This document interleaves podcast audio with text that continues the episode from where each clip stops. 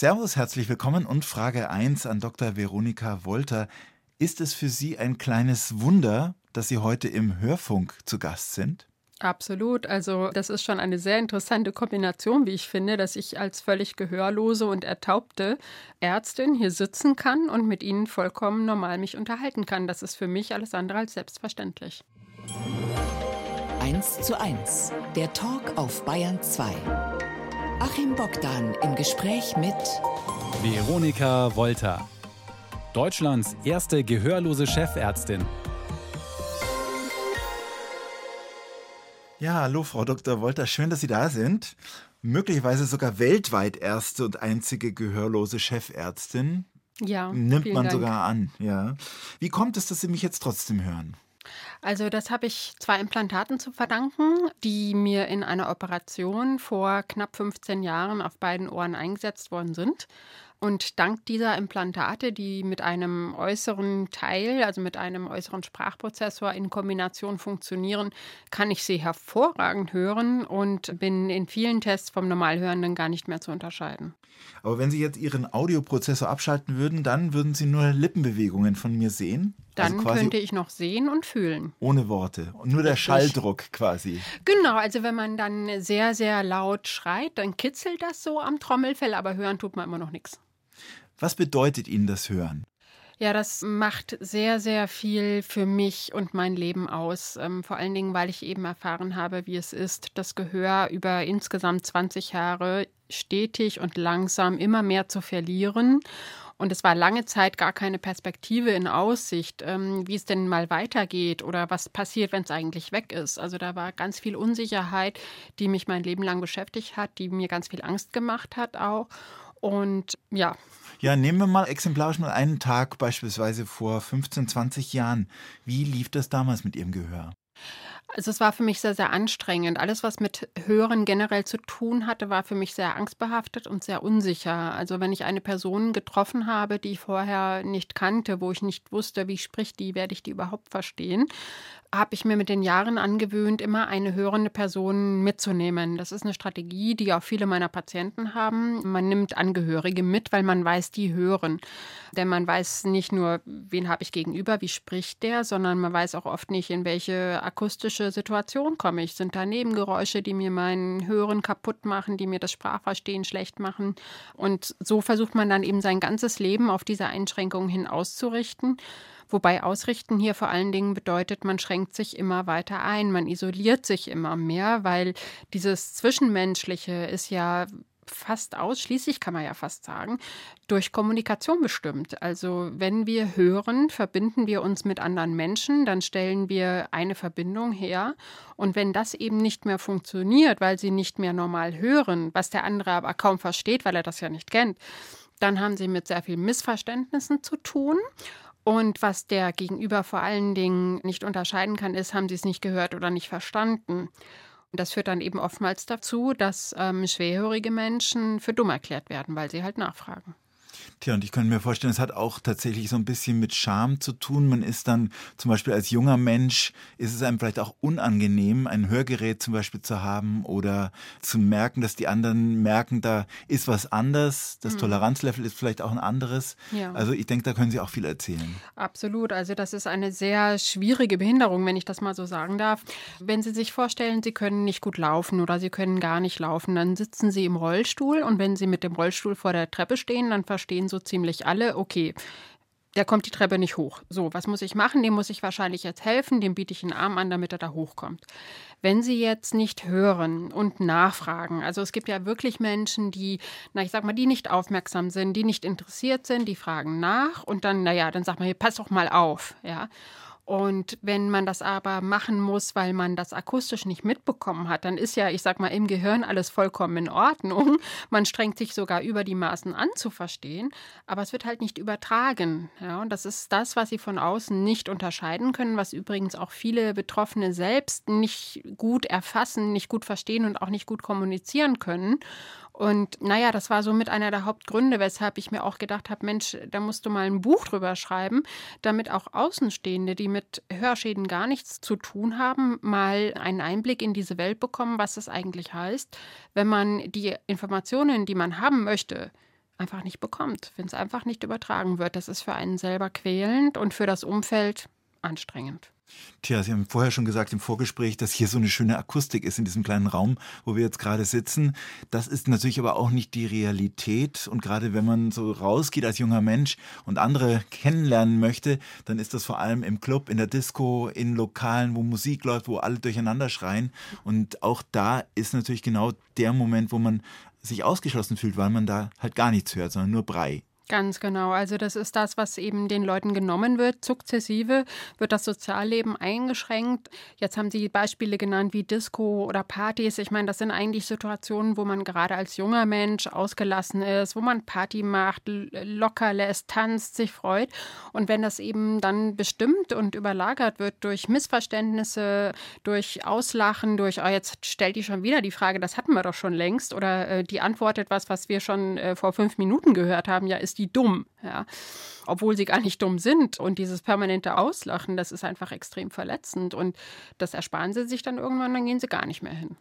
Frau Dr. Walter, Sie sind Chefärztin, zuständig unter anderem für den Ohrenbereich. Also genau da, wo Sie sich ja wirklich aus Ihrer eigenen Biografie besonders gut auskennen. Ja, das äh, hoffe ich zumindest. Also ein bisschen haben mich meine Patienten auch dahin geleitet. Also ähm, am Anfang meiner Karriere habe ich mich erstmal grundsätzlich für die HNO-Heilkunde interessiert. Ich fand zum Beispiel Nasen auch sehr spannend. Ich habe auch sehr, sehr viele Nasen operiert oder eben am Hals, Mandeln und sowas da eben alles dazugehört. Aber ich habe gemerkt, dass ich gerade was dieses Hören angeht, gerade den Patienten auch Fragen beantworten kann, die die Chefärzte, unter denen ich ja damals auch gearbeitet habe, teilweise nicht beantworten können. Und wo ich auch gemerkt habe, die haben besonderen Zugang zu mir. Also die vertrauen mir offensichtlich und haben, als dann der Chefarzt aus dem Zimmer war, nochmal bei mir nachgefragt, ja, wie ist denn das eigentlich? Ne? Weil sie dann eben auch wussten, dass ich selbst betroffen bin. Und da habe ich gemerkt, Mensch, da habe ich doch eigentlich einen Vorteil. Ich kann doch da im Besonderen helfen und auch die Patienten ja beraten.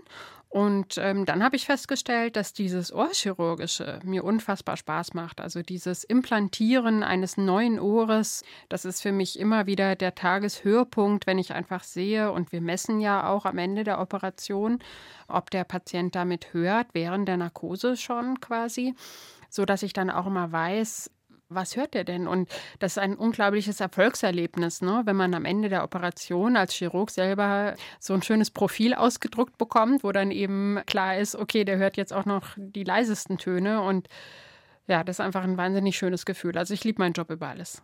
Weil Sie dieses Gefühl natürlich selber erlebt haben, wie es ist, wenn das Gehör wiederkommt. An der Stelle sollten wir mal erklären, wie das Ganze überhaupt funktioniert mit diesem Cochlea-Implantat. Cochlea ist, glaube ich, die Hörmuschel. Ja, ja, Cochlea ist lateinisch für Hörschnecke. Hörschnecke, genau so ist es. Ja, erzählen Sie mal, wie funktioniert das? Ich sehe bei Ihnen zwei mhm. ebenholzfarbene kleine Kästchen hinterm Ohr, mhm. verbunden. Darf ich mal von der Seite schauen? Ja. Ja, da geht also nach hinten geht dann ein kleiner Draht in Richtung Hinterkopf? ja, also es ist so, sie haben zwei Komponenten. Also man setzt ein Implantat ein, was die Haarzellen im Innenohr ersetzt. Also wenn wir jemanden mit Schwerhörigkeit haben, klar, das kann auch andere Ursachen haben, aber gerade auch die Schwerhörigkeit im Alter oder die durch Hörstürze bedingt ist, die hat eigentlich immer zur Folge, dass dann die Haarzellen in der Hörschnecke selbst den Schall nicht mehr durch Schwingungen auf den Nerven übertragen, sondern sondern die knicken ab, die sterben ab. Und das Cochlea-Implantat, das führt man in der Operation in die Hörschnecke ein. Und das übernimmt dann die Funktion dieser defekten Haarzellen. Also wenn man es genau betrachtet, setzt man in der Operation eine Nervenprothese ein, ein neues künstliches Innenohr. Das lässt man erstmal zwei Wochen verheilen. Und dann bekommen Sie das Gerät von außen, was äh, Sie jetzt hier als äh, Ebenholzfarben beschrieben haben. Das stimmt, das ist Ebony. Gibt es in ganz tollen Farben, in allen Haarfarben. Das sieht von außen dem Hörgerät gar nicht so unähnlich aus. Das setzen Sie hinter die Ohrmuschel oder was man auch machen kann, man setzt es direkt auf die Kopfhaut, auf das Implantat auf. Ähm, das hält deswegen, weil das über Magnet verbunden ist. Und sobald dieser Sprachprozessor über den Magneten Kontakt mit dem Implantat hat, überträgt er alles, was Sie auch hören als Normalhörender, durch die Kopfhaut auf das Implantat. Und das reizt dann in der Hörschnecke liegend den Nerven direkt. Jetzt ist natürlich so, so eine Operation Gelingt natürlich im besten Fall, kann aber auch natürlich nicht gelingen. Das heißt, es bleibt ja trotzdem irgendwo eine gewisse Spannung, ob das Ganze gut gegangen ist. Und es bleibt auch eine gewisse Wartezeit, bis man tatsächlich, also Sie, Sie nicken so ein bisschen ja, skeptisch. Also es ist, also da hat sich ganz, ganz viel getan in den letzten Jahren. Also erstmal muss man sagen, dass die Erfolgskontrolle unter der OP ja wirklich sehr, sehr hoch ist. Also wir haben nicht nur Messungen, also wir kriegen ja die Antworten vom Nerven, leiten wir ja während der Narkose noch ab. Das heißt, ich weiß, ich kann den Patienten direkt stimulieren. Also es wird bei mir keine OP beendet, ohne dass ich weiß, es ist technisch intakt und ich weiß, der Nerv überträgt die Signale allesamt ins Gehirn. Das ist ja einmal die Funktion und dann, und darauf bin ich sehr, sehr stolz, wir machen bei jeder Operation am Ende eine dreidimensionale Bildaufnahme der Hörschnecke mit Implantat. Das heißt, ich kann am Ende in drei Ebenen sehen, wo genau, auf den Zehntelmillimeter genau, Sitzt das Implantat? Ist alles perfekt positioniert? Kann ich noch was korrigieren? Geht da noch ein bisschen mehr in der Perfektion oder eben nicht?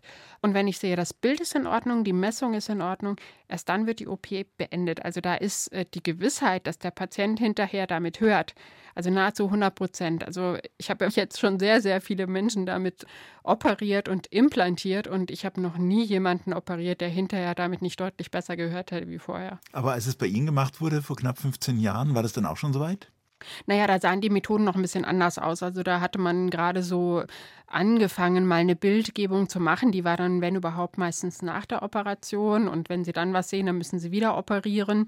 Und die Messmethoden waren auch nicht so äh, genau, wie wir das heute machen. Vor allen Dingen waren sie auch nicht drahtlos. Also man musste dann alles immer schön verkabeln und so. Was auch eine sehr schöne Entwicklung ist in den letzten Jahren. Es ist sehr, sehr fein und sehr dünn geworden, was wir implantieren.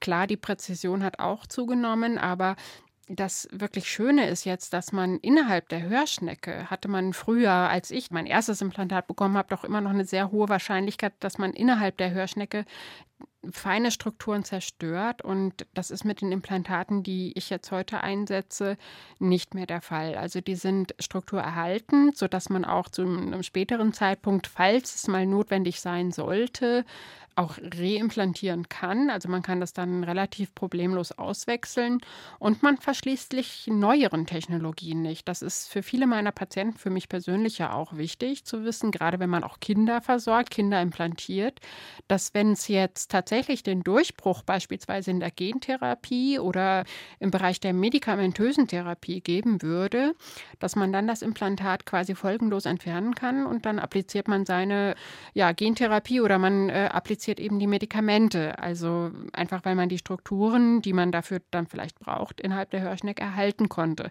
Also kann man sagen, dass das Verfahren chirurgisch, je präziser Sie das machen, desto höher ist die Wahrscheinlichkeit, dass alle Strukturen erhalten bleiben, dass Ihr Restgehör erhalten bleibt und dass Sie trotzdem mit Implantatern auf einen optimalen Hörerfolg kommen. Frau Dr. Walter, erzählen Sie bitte, also wie es bei Ihnen war, der Moment, als Sie wieder gehört haben. Das kam ja, langsam, aber stetig könnte man sagen. Also, was wir schon immer noch haben, auch das hat sich verkürzt und ist besser geworden, aber es gibt immer noch eine, ich nenne es immer gerne Eingewöhnungszeit und Eingewöhnungsphase. Früher war das wie ein Lernen der neuen Sprache. Also auch heute, wenn ich gehörlose Patienten habe, die wirklich von Kindheit an das normale Hören nicht kennen, dann kann das auch noch ein relativ langer künstlicher Höreindruck sein. Aber die allermeisten Patienten erreichen dann nach einigen Wochen bis Monaten ein völlig normales Gehör und so war es bei mir auch. Sie das, haben aber am Anfang ähm, Mickey Maus Stimmen gehört. Richtig, genau. Ich, ich hatte das leider nur einen Tag lang. Ähm, also direkt nach der Aktivierung hätte auch Ihre Stimme so geklungen, als wenn Mickey Maus. Hallo, Frau Dr. Wolter, ist heute ja. bei uns zu Gast. perfekt, Sie haben schon fast perfekt nachgemacht. Ganz genau so klingt es. Viel zu hoch, viel zu künstlich. Und ähm, ja, tatsächlich kam das für mich in dem Moment unerwartet. Ich habe einen Roboter erwartet. Stattdessen habe ich Mickey Mouse auf Helium bekommen und das, ich fand es zum Totlachen. Ja, leider, leider hatte sich mein Gehirn und der Nerv dann schon so daran gewöhnt, dass das bereits am zweiten Tag dann weg war. Und in, in den weiteren Wochen, muss man sagen, hat sich der Höreindruck dann immer mehr normalisiert. Und diesen Vorgang, der da im Gehirn ablief, den fand ich unfassbar faszinierend, weil den können Sie nicht abbilden. Also Sie können ja nicht ein Gehirn auseinandernehmen, Scheiben schneiden und schauen, oh, guck mal, so hört er jetzt.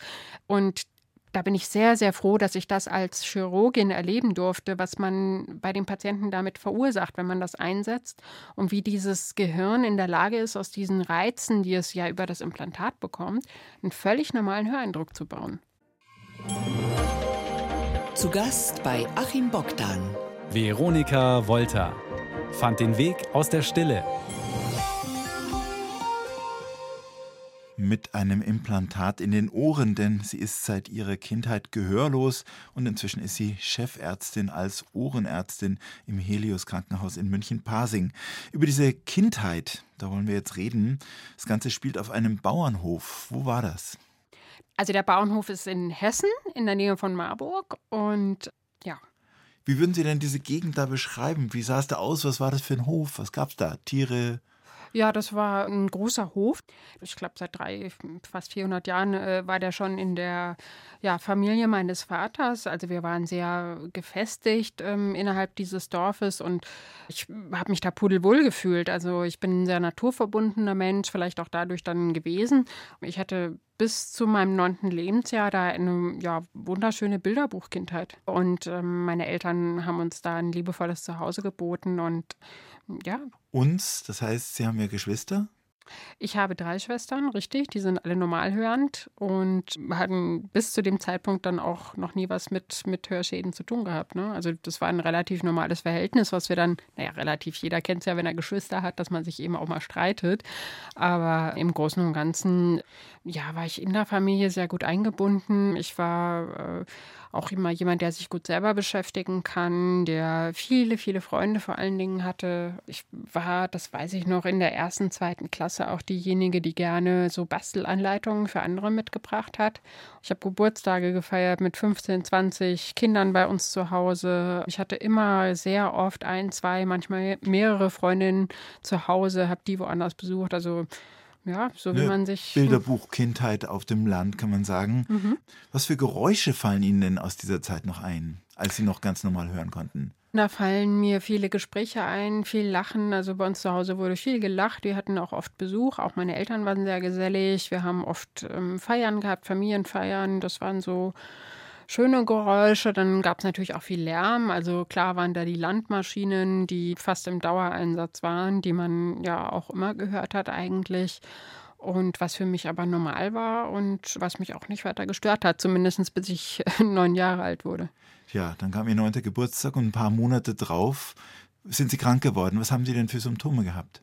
Hm, ja, das war jetzt gar nicht so ungewöhnlich. Also man hat als Kind ja öfter mal Fieber und auch mal eine Rotznase und so, aber das, äh, was sich da schon ähm, abgehoben hat, war, dass ich ja doch sehr hohes Fieber hatte. Also ich war sehr schläfrig und ich kann mich auch noch gut erinnern, dass der Hausarzt äh, bei uns war und eben festgestellt hat, äh, dass ich etwas nackensteif war. Das bedeutet, sie können das Kinn nicht so richtig auf die Brust ablegen, weil es dann eben so einen Widerstand gibt. Und das ist eigentlich ein Zeichen für eine zumindest beginnende Hirnhautentzündung und die kann ja sehr gefährlich werden. Ja, leider, aus welchen Gründen auch immer, die ich jetzt heute nicht mehr nachvollziehen kann, ähm, ist keine Krankenhauseinweisung erfolgt, sondern ähm, ein orales Antibiotikum, also Antibiotikatabletten. Das hat leider gar nicht geholfen. Ich bin dann noch zwei weitere Wochen genauso krank, auch mit vielen Nasenbluten, weiter zu Hause geblieben. War weiterhin ja, immer wieder bewusstseinsgetrübt, bin wieder eingeschlafen und habe dann auch sehr, sehr dumpf gehört. Also wenn ich wach war, ist mir schon irgendwie aufgefallen, boah, da kommt ja gar nicht so wirklich was an. Und habe aber gedacht, naja, wenn du gesund bist, dann wird es schon wieder weggehen. Wie ähm, ging es denn weiter? Ja, ich habe schon gemerkt, dass das äh, nicht normal ist, dass die Ohren irgendwie so zu sind. Ne? Das hat sich angefühlt wie Watte im Ohr, vielleicht auch wie Wasser im Ohr. Also es war irgendwie alles so gedrückt, aber ähm, ich bin trotzdem zur Schule, weil ich dann ja sonst wieder fit war. Und ähm, meiner Grundschullehrerin, die mich ja sehr gut kannte vor der Erkrankung, ist aufgefallen, dass ich bei den Diktaten offensichtlich die Sätze selbst zu Ende gedichtet habe. Also es war nicht das, was sie diktiert hat. Und da sie mich sehr gut kannte, wusste sie, das äh, kann ich unmöglich mit Absicht gemacht haben. Und dann hat sie eben meine Eltern angerufen und gesagt, Mensch, lass mal nachschauen, ich glaube, die hört nicht richtig. Das heißt, Sie sind dann zum Ohrenarzt gegangen mit richtig. den Eltern. Ja. Und was hat der gesagt? Also das war ein relativ kurz angebundenes, kaltes Gespräch. Ich habe das äh, in meinem Buch ja auch relativ ausführlich auch beschrieben, dass also gerade die, die Erlebnisse mit, mit anderen Behandlern und anderen Medizinern mich da auch äh, geprägt haben. Was ich klar mir auch in dem Moment gewünscht hätte, wäre, dass man das mit ein bisschen, wie soll ich sagen, naja, Einfühlungsvermögen, mit ein bisschen Erklären macht. Aber das war relativ kurz und kalt. Also da ist jetzt ein Hörschaden, das kann man nicht operieren, Hörgeräte und dann ja muss man das Kind auf eine Sonderschule schicken, weil das eine Behinderung ist. Genau, also sowas wie Sprachen im Gymnasium können wir jetzt leider vergessen.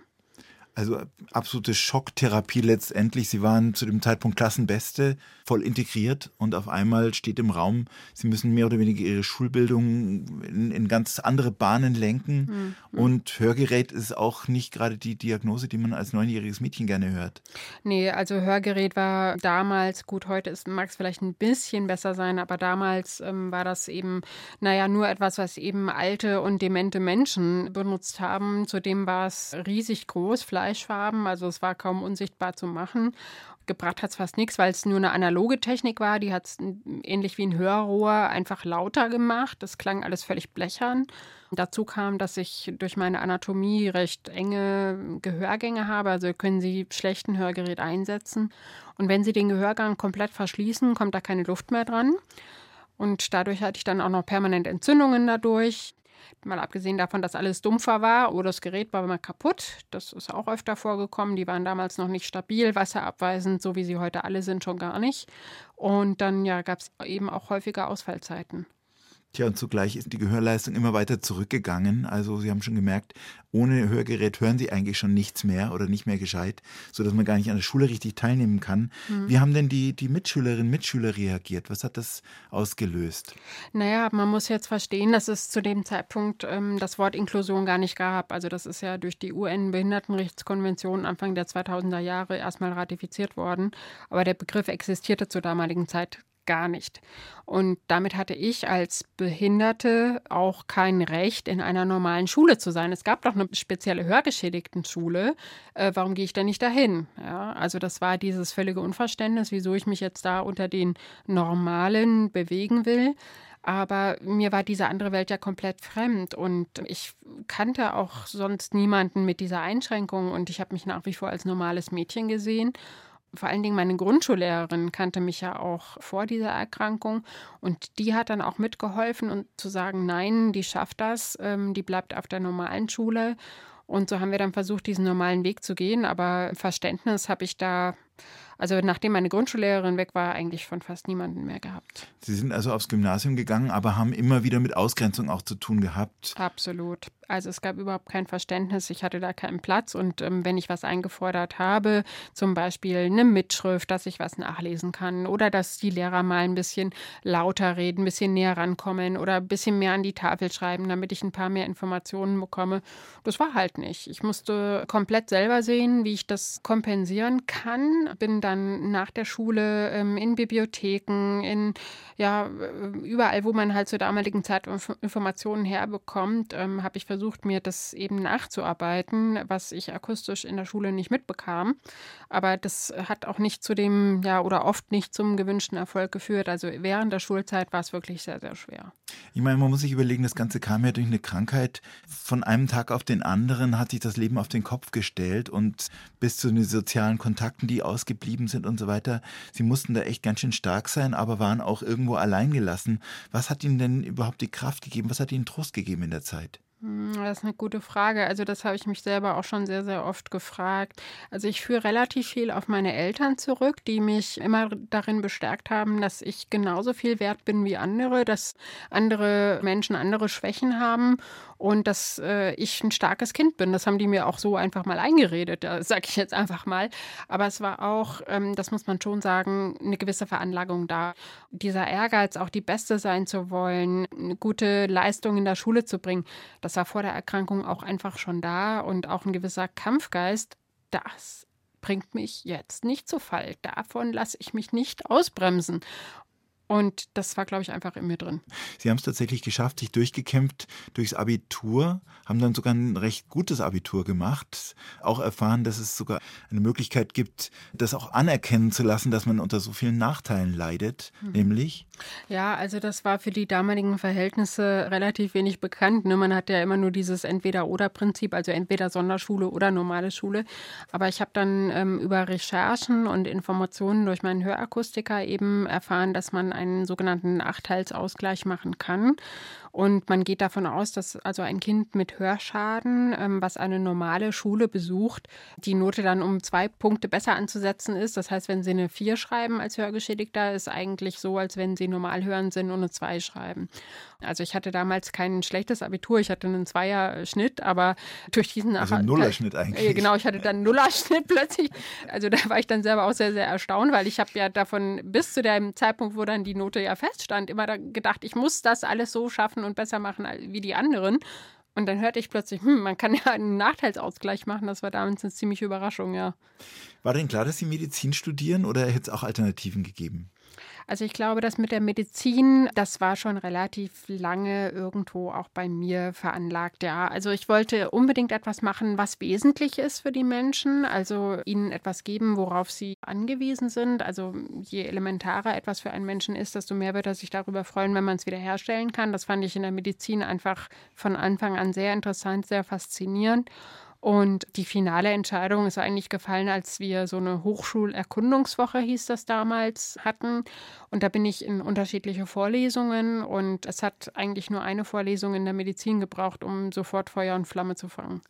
Sie sind dann nach Leipzig gegangen zum Studium. Wie groß war denn der Respekt vor dem Weg in die Ferne, in eine Großstadt auf sich gestellt, auch mit der Behinderung fast nichts zu hören?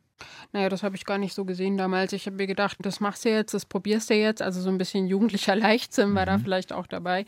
Aber es war vor allen Dingen dieses Strebsame in mir. Also ich hatte diesen unglaublichen Traum.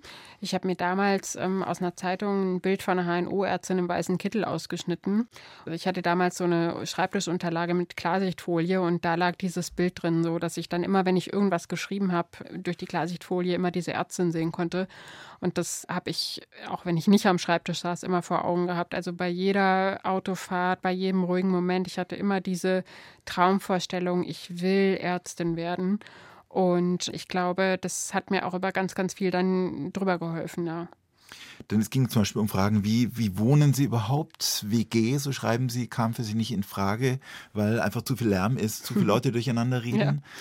Ja, ich hatte auch einfach Angst, dass mich jemand zum Beispiel ohne meine Geräte irgendwo erwischt, ich dann überhaupt nicht mehr höre.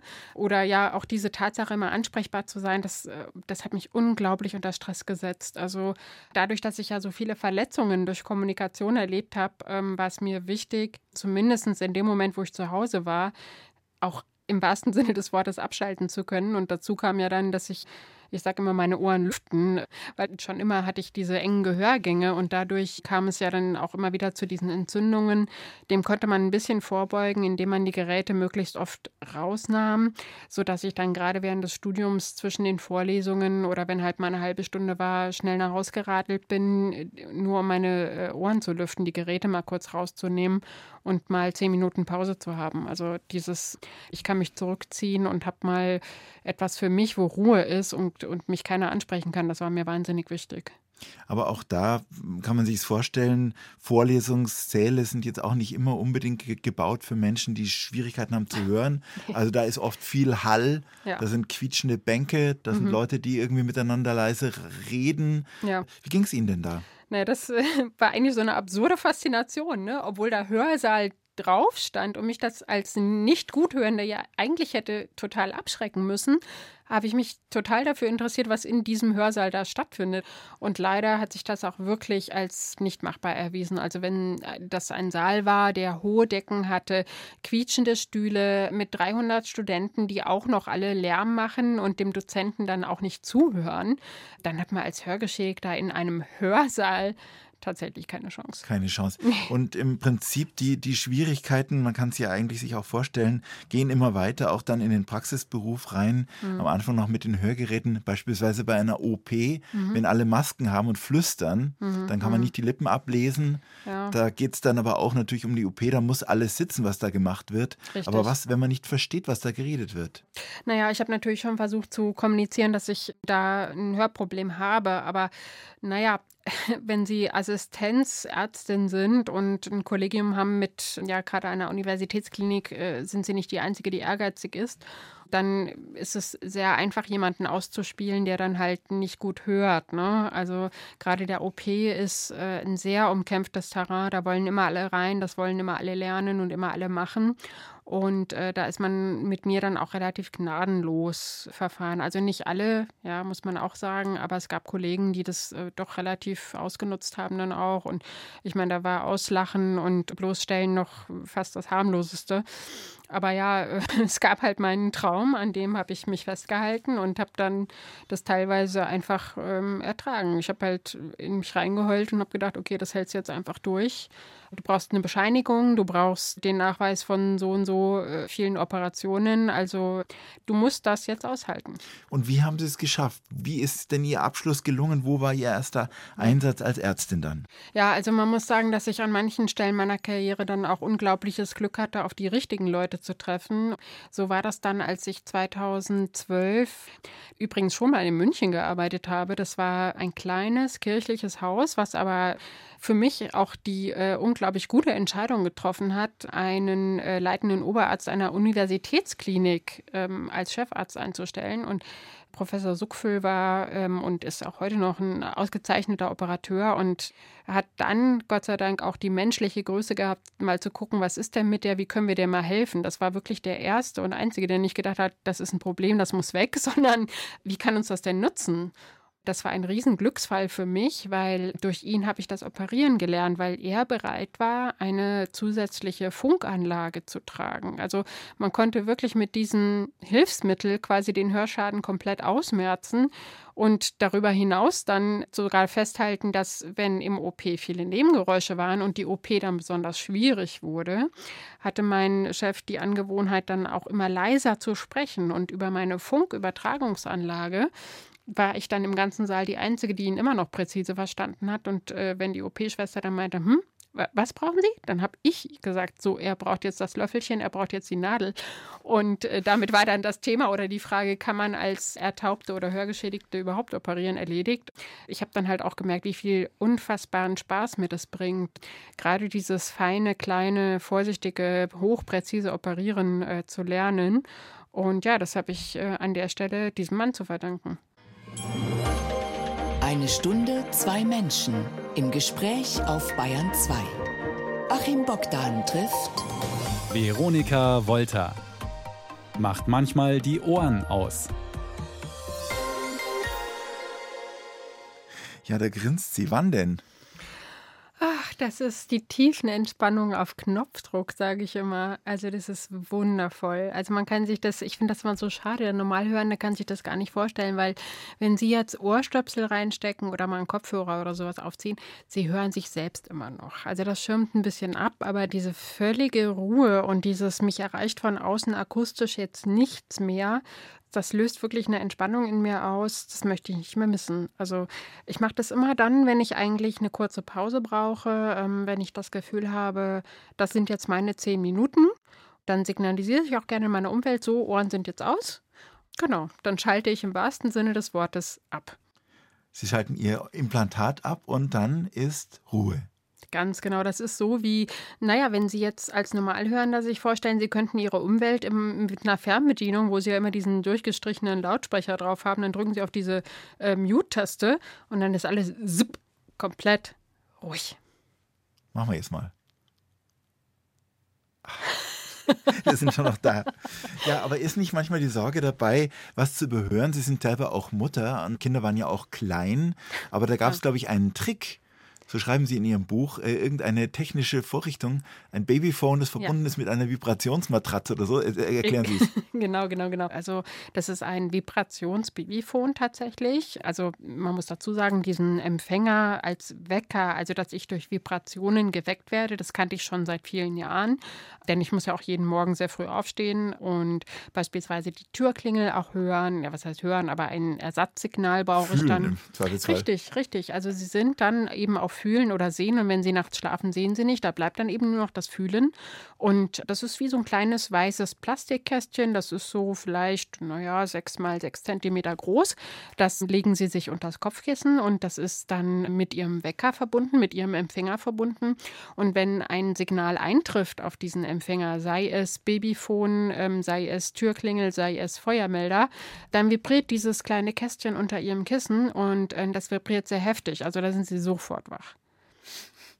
Also da hat sich technisch einiges getan. Jetzt haben Sie ein Buch geschrieben über Ihr Leben und was war das denn für eine Reise? Ich kann mir vorstellen, teilweise auch eine schmerzhafte Reise in ein Leben, das sich ja sehr dramatisch verändert hat. Ja, das Buch zu schreiben war dann stellenweise auch nicht so einfach, aber ich fand, es war auch schön, dass dann am Ende ein Happy End da war. Also an sich bin ich da auch durch Tiefen gegangen, das ist absolut richtig. Also ich habe teilweise doch eine ziemliche Quälerei in meinem Leben durchgestanden, aber gerade jetzt in dieser Situation zu sein, ich kann ja mir aussuchen, ob ich höre oder nicht. Und auch diese Sicherheit. Also ich trage meine Implantate ja jetzt seit 15 Jahren. Also das Vertrauen in diese künstlichen Ohren, das ist mittlerweile so in mir drin. Ich kann es mir gar nicht mehr ohne vorstellen. Also mittlerweile und das ist ja eigentlich das Interessante, nachdem man mir ja mein Leben lang äh, erzählt hat, dass ich also weder Ärztin noch auf eine normale Schule gehen äh, kann und schon, also Chefärztin, da hätte ich früher wahrscheinlich selber gelacht. Aber das Interessante ist doch, dass jetzt, wo ich Chefärztin bin, ich dieses als Einschränkung gar nicht mehr empfinde, sondern jetzt kann ich ja alle gemachten Erfahrungen, alles, was ich mir damals als Patientin gewünscht habe, kann ich jetzt in einem Behandlungskonzept umsetzen, kann ich in meiner Klinik meinen Patienten auf direktem Wege zukommen lassen. Also ich habe überhaupt nicht mehr das Gefühl, da irgendwie im, im, Nachteil zu sein, sondern im Gegenteil, diese ganzen durchlittenen Qualen machen irgendwie Sinn, weil sie mir einen Erfahrungsschatz geben. Also ich bin jetzt äh, mit, mit 40 Chefärztin geworden, habe 30 Jahre Erfahrung in einem Bereich, wo dann andere deutlich länger forschen und, und arbeiten müssen. Also wenn das kein Vorteil ist. Sie haben ja mit Ihrem Leben quasi geforscht. Jetzt frage ich mich, wie das ist. Ein Patient kommt rein, sieht die Chefärztin, sieht vielleicht diese kleinen Kästchen hinterm Ohr und stellt fest, die Frau ist eigentlich taub. Sie ist taub. Mhm. Ja, genau, ich bin taub, richtig. Und was ergibt sich daraus für Reaktionen? Hm, ja, also ich meine, die Patienten, die ähm, den Weg zu mir finden, die kommen ja auch oft auf Empfehlungen oder sie haben es irgendwo gelesen oder haben vielleicht mein Buch gehabt. Also die wissen das ja eigentlich schon vorher. Den Patienten, die das nicht wissen und denen ich das im Gespräch dann irgendwie sage oder auch fremden Leuten, die es vielleicht nicht wissen, die sind mal vollkommen perplex und äh, wie, hä? Sie hören nichts, was? Sie sind taub? Also es ist immer noch relativ unbekannt und das ist ja auch eine sehr interessante Zahl. Ein 1,4 Millionen Menschen in Deutschland hören so schlecht, dass sie ein Cochlea-Implantat bräuchten. Also ich bin lange nicht die Einzige und wir haben bis jetzt in Deutschland ungefähr 55.000, alle HNO-Kliniken, alle Abteilungen zusammen 55.000 versorgt. 1,4 Millionen Menschen brauchen das. Also ich glaube, wenn wir die wirklich alle mal versorgt hätten, dann wissen hoffentlich alle, was ein Cochlea-Implantat ist. Jetzt haben Sie viel geschafft in Ihrem Leben. Sie sagen es ja selber, Sie sind Chefärztin geworden, zweifache Mutter. Gibt es noch irgendwas, was Ihnen so vorschwebt, was Sie gerne noch erreichen möchten? Ja, also erstmal äh, möchte ich natürlich sehen, wie meine Kinder aufwachsen. Das ist unfassbar schön. Ich habe viele Reiseziele, die ich mit meinen Kindern noch erleben will, viele schöne Dinge, die ich mit meinen ja, mit meiner Familie einfach machen möchte. Ähm, und dann habe ich natürlich auch eine Vision mit dieser Klinik, also dieses Therapeutische mit dem Chirurgischen zu verbinden. Das habe ich eben so noch nicht gefunden in der anderen Klinik und das jetzt weiter wachsen zu lassen, das weiter zu entwickeln. Also das schwebt mir noch sehr, sehr viel vor und da habe ich ganz, ganz viele Ideen zumal auch die Technik große Fortschritte macht und man sich vorstellen kann, dass da vieles möglich ist, was das Gehör in Zukunft angeht. Ja, ja. Und da ziehen wir an einem Strang, denn wir lieben das Hören. Sie im sowieso von Ihrer Arbeit, von Ihrem Leben her Ja. und wir vom Radio auch. Danke für den Besuch. Das war unser heutiger Gast, die Sehr, Ärztin sehr gerne. Vielen Dank. Dr. Veronika Wolters war uns eine Ehre von der Helios Ohrenklinik in München, die nach einer Gehirnhautentzündung als Kind vollkommen taub war und ist und durch ein Implantat das Gehör zurückgewonnen hat. Dankeschön. Ihr Buch Ich höre dich, so heißt es, ist beim Riva Verlag erschienen. Das Gespräch mit Veronika Wolter gibt es zum Nachhören in der ARD Audiothek. Da gibt es auch den Podcast Bergfreundinnen, ganz aktuell mit einem Sommerabenteuer. 20 Tage 1500 Kilometer und 10.000 Höhenmeter. Ab 12. Juli fahren die drei Frauen, die diesen Podcast machen, mit dem Fahrrad von München nach Paris quasi eine persönliche Tour de France. Das gibt's zum Nachhören. Und morgen hören Sie ganz klassisch im Radio an dieser Stelle wieder eins zu eins den Talk mit der Philosophin Lisa Maria Herzog. Einen angenehmen Abend mit Bayern 2 wünscht Ihnen jetzt noch Ihr Achim Bogdan.